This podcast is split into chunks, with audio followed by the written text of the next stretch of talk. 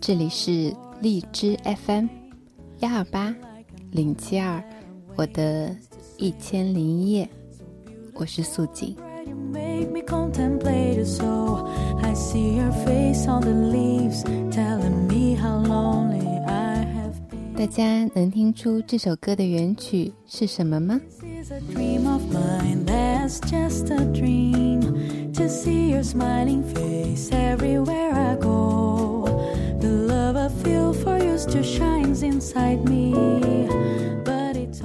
听到这一段，大家应该能够听出来了。但是它的英文名实在是很让我崩溃，叫做 Green Flower Porcelain，也就是直译的青花瓷。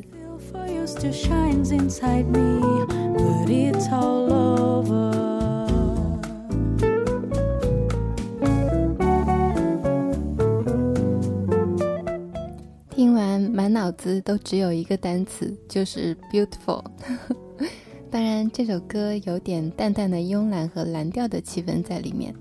希望在工作日已经过半的今天晚上，可以带给你们一种放松和休闲的感觉。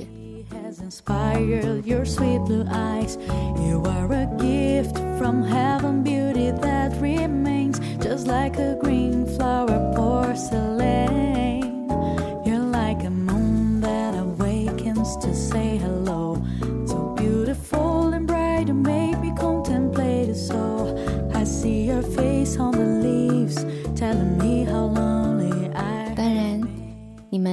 完全把它当做一首新的歌曲来听，我觉得感觉还是挺好的，所以在今天的节目里面跟大家分享它。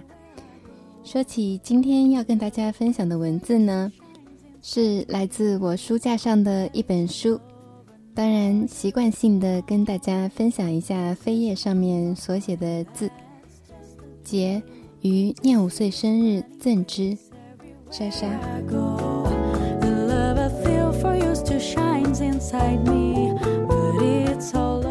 大概记不起有多久了。我跟我的朋友们说，如果在我生日的时候想不好要送我什么，那就送我书吧。所以就在那年的生日，Kiki 同学搬了一大袋的书到我的公寓里面，其中就有这一本《听三毛讲远行》，作者萧逸。To see your smiling face everywhere I go. The love I feel for you still shines inside me, but it's all over. 巧合的是，今天要分享的这篇文章中所提的新天鹅堡，我刚好去参观过。幸亏这篇文字也不是以描述为主的，因为在我看来，那么令人惊叹的建筑瑰宝，实在是无法用文字言喻。然而当时又是限制拍照的，所以它也就真真的留在了我的脑海里。中世纪古堡探秘，作者萧逸。愿做一个涉足天涯的浪子，背一个旧行囊，爬山、涉水，追逐满天飞的黄沙，看一看荒凉的古堡，释放充斥心中的野性。摘自施莱格尔。德国的城堡分布非常广泛。似乎没有任何一个国家比得过德国。这仅仅只是就城堡的数量方面来说，更何况德国的城堡还都非常美丽。据说目前仍然存在的城堡有一万多个。要了解德国古堡如此之多的原因，就得联系德国历史的特殊性。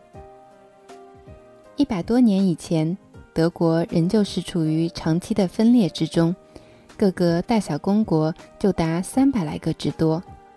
既然是国，无论是大是小，防卫都是在所难免的。相应的各种军事设施也就应运而生了。既然是一国之君，那就应该有无上的权力和权力。除了王宫外，大大小小的行宫、逍遥宫、列宫等等，也是一个都不能少的。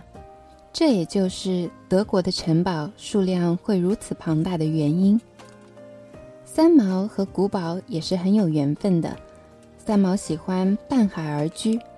而三毛与荷西住在加纳利群岛的时候，他就选择了一处靠近海边的别墅，而距离别墅区不远的地方，就是一座古堡。三毛有散步的习惯，每次都是从家走到古堡，再折返回来。想来三毛对古堡应该也是很感兴趣的，并喜欢着。关于古堡之美，十九世纪德国浪漫派领袖施莱格尔就已经做过评论。他说：“那一系列德意志古堡废墟，他们将莱茵河两岸上上下下装点得如此富丽堂皇。除了我们直接的自然感情之外，他们还给了我们另一种观察的良机。我们在原本是德国人对最险峻的山崖建筑的习惯和爱好中。”发现了一种日后如此美妙绝伦的发展成哥特式建筑的艺术的因素，在众多的城堡中，最著名的就是位于慕尼黑以南的富森，地处阿尔卑斯山路的新天鹅堡，它也被称为白雪公主城堡。美国加州迪士尼乐园中的睡美人城堡就是完全按照新天鹅堡城堡的样式建成的。坐火车以奥格斯堡为起点到达富森，光是沿途一路的风景就已经让人遐思神往了。这里是一个犹如人间仙境的地方，藏着无数的有关魔法、国王、骑士的古老民间传说。除此之外，这里还有无边的云雾缭绕的原始森林、草原、柔嫩的山坡，在绿野上漫步的牛羊。终年积雪的阿尔卑斯山，以及无尽宽阔的大湖。传说新天鹅城堡的建立者是巴伐利亚的一位国王，路德维希二世。这个国王虽无治世之才，但却充满了艺术气质，是一位富有传奇色彩的国王，并一生忠于艺术。路德维希二世非常敬爱歌剧大师瓦格纳。有一种说法，就是路德维希二世从瓦格纳的成名作《天鹅武士》罗恩格林获得了修建设计新天鹅城堡的灵感。他亲自参与设计了这座城堡，从草图设计到室内装潢，一切的一切都是路德维希二世亲力亲为。城堡内到处都能看见以天鹅为主题的装饰品，甚至在家具、器皿。壁画、吊灯上都能看到天鹅的身影。这座城堡几乎耗尽了路德维希家族的全部财富。由于白色城堡矗立在高高的山峦之上，四周是巍峨的群山以及宛如明珠的湖泊，所以在这里一年四季风光各异。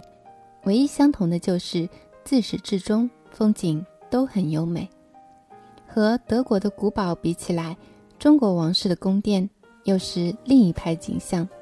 中国宫殿的特点可以用两句话来概括：白玉为堂，金作马，珍珠如土，金如铁。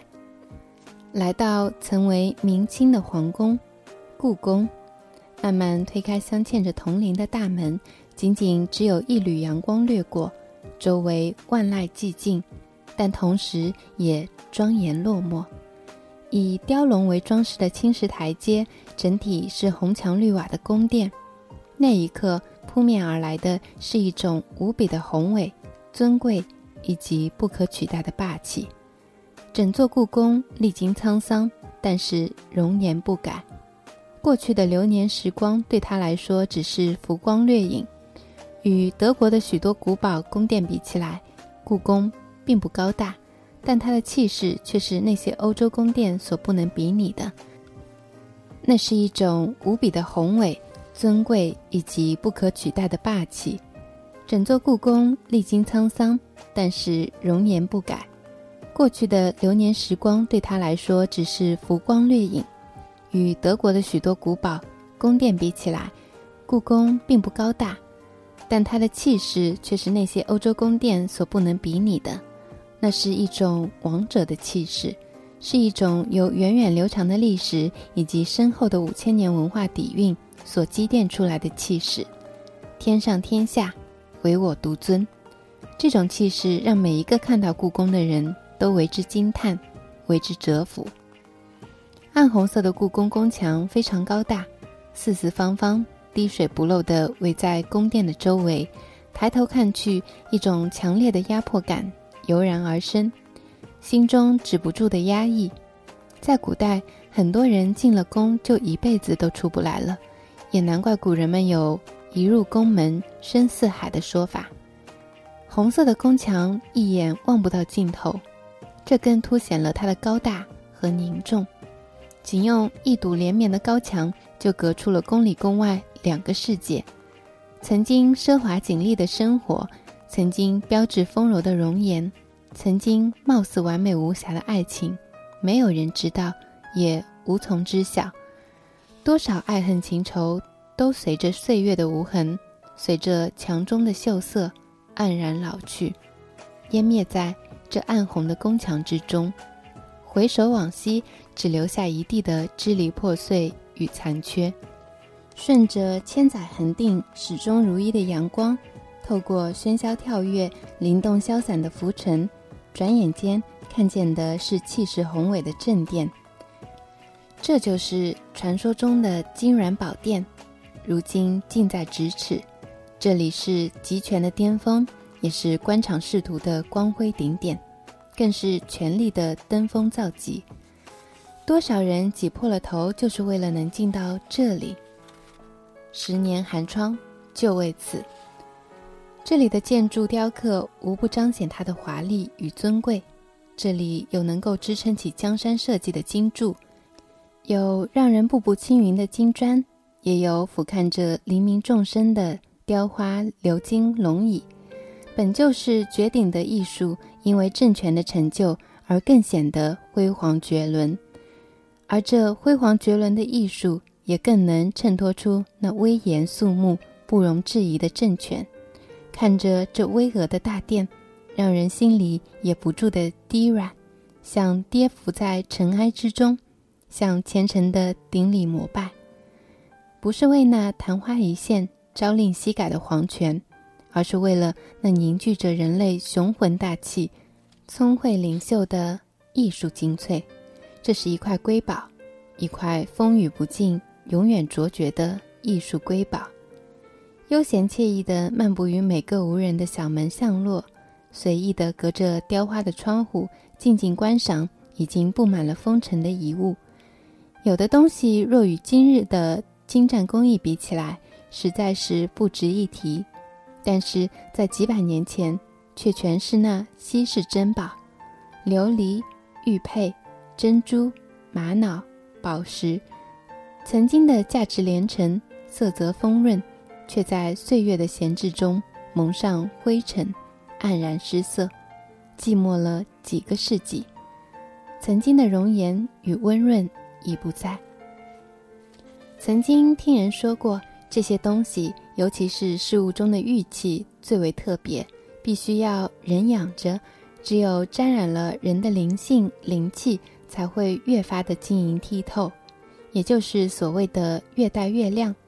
银饰则次之，而这些饰品一旦离开了人，就如死去了一般，会变得无生机。在故宫的无数珍宝中。这些寂静的角落已经渐渐被人遗弃、遗忘，逐渐沾满了厚重的尘埃，只盼终有一日能再次被人发现，重新绽放自身的异彩。相较于中国人对宫殿的喜爱，德国人对于城堡的钟情要更早一些。当他们还居住在日耳曼森林里的时候，他们就开始了对城堡的热爱。为什么会造成这种现象呢？原因说法不一。德国浪漫派领袖施莱格尔从诗人的眼光出发，将它归因于德国人的气质影响，即德国人对自然的感情。这固然是有道理的，但也不尽然如此。对于德国人来说，古堡不仅仅是用于居住以及审美需要的，在古代它更是一种军事设施，比起中国宫殿来说也更加的实用。如今，在德国很多城堡都已化为废墟，但它们仍然带着历史的尘埃，诉说着往昔的悠悠岁月。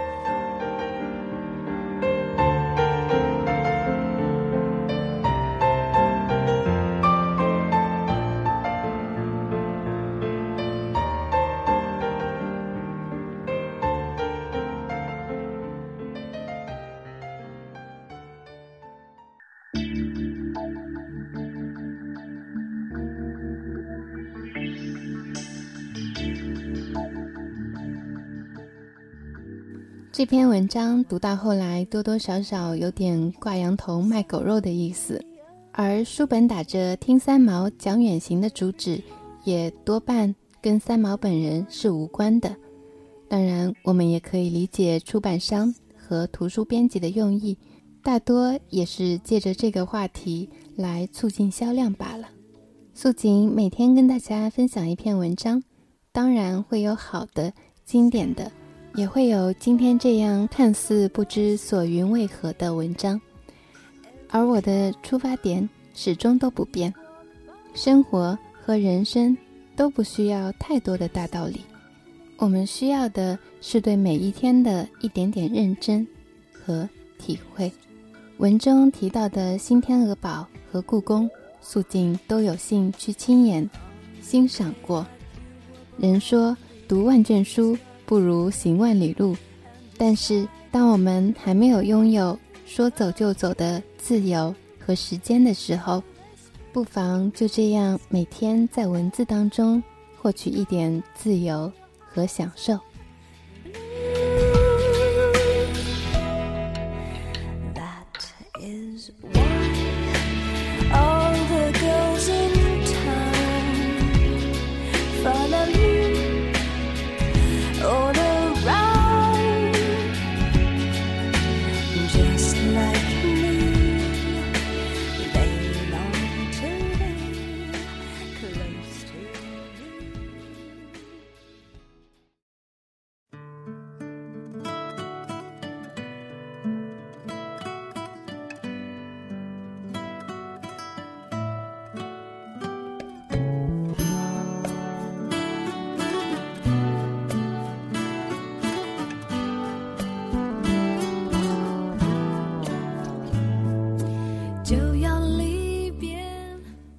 这里是荔枝 FM，幺二八零七二，我的一千零一夜，我是素锦。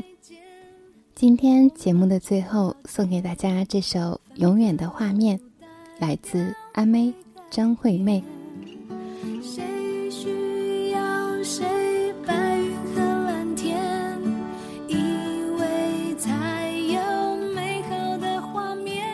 前两天高考的话题我没有在节目里提及，因为终究是意识到自己的年纪大了，所以呢，在这样的一个毕业季，这首歌送给那些即将分开的青春的笑脸吧。希望永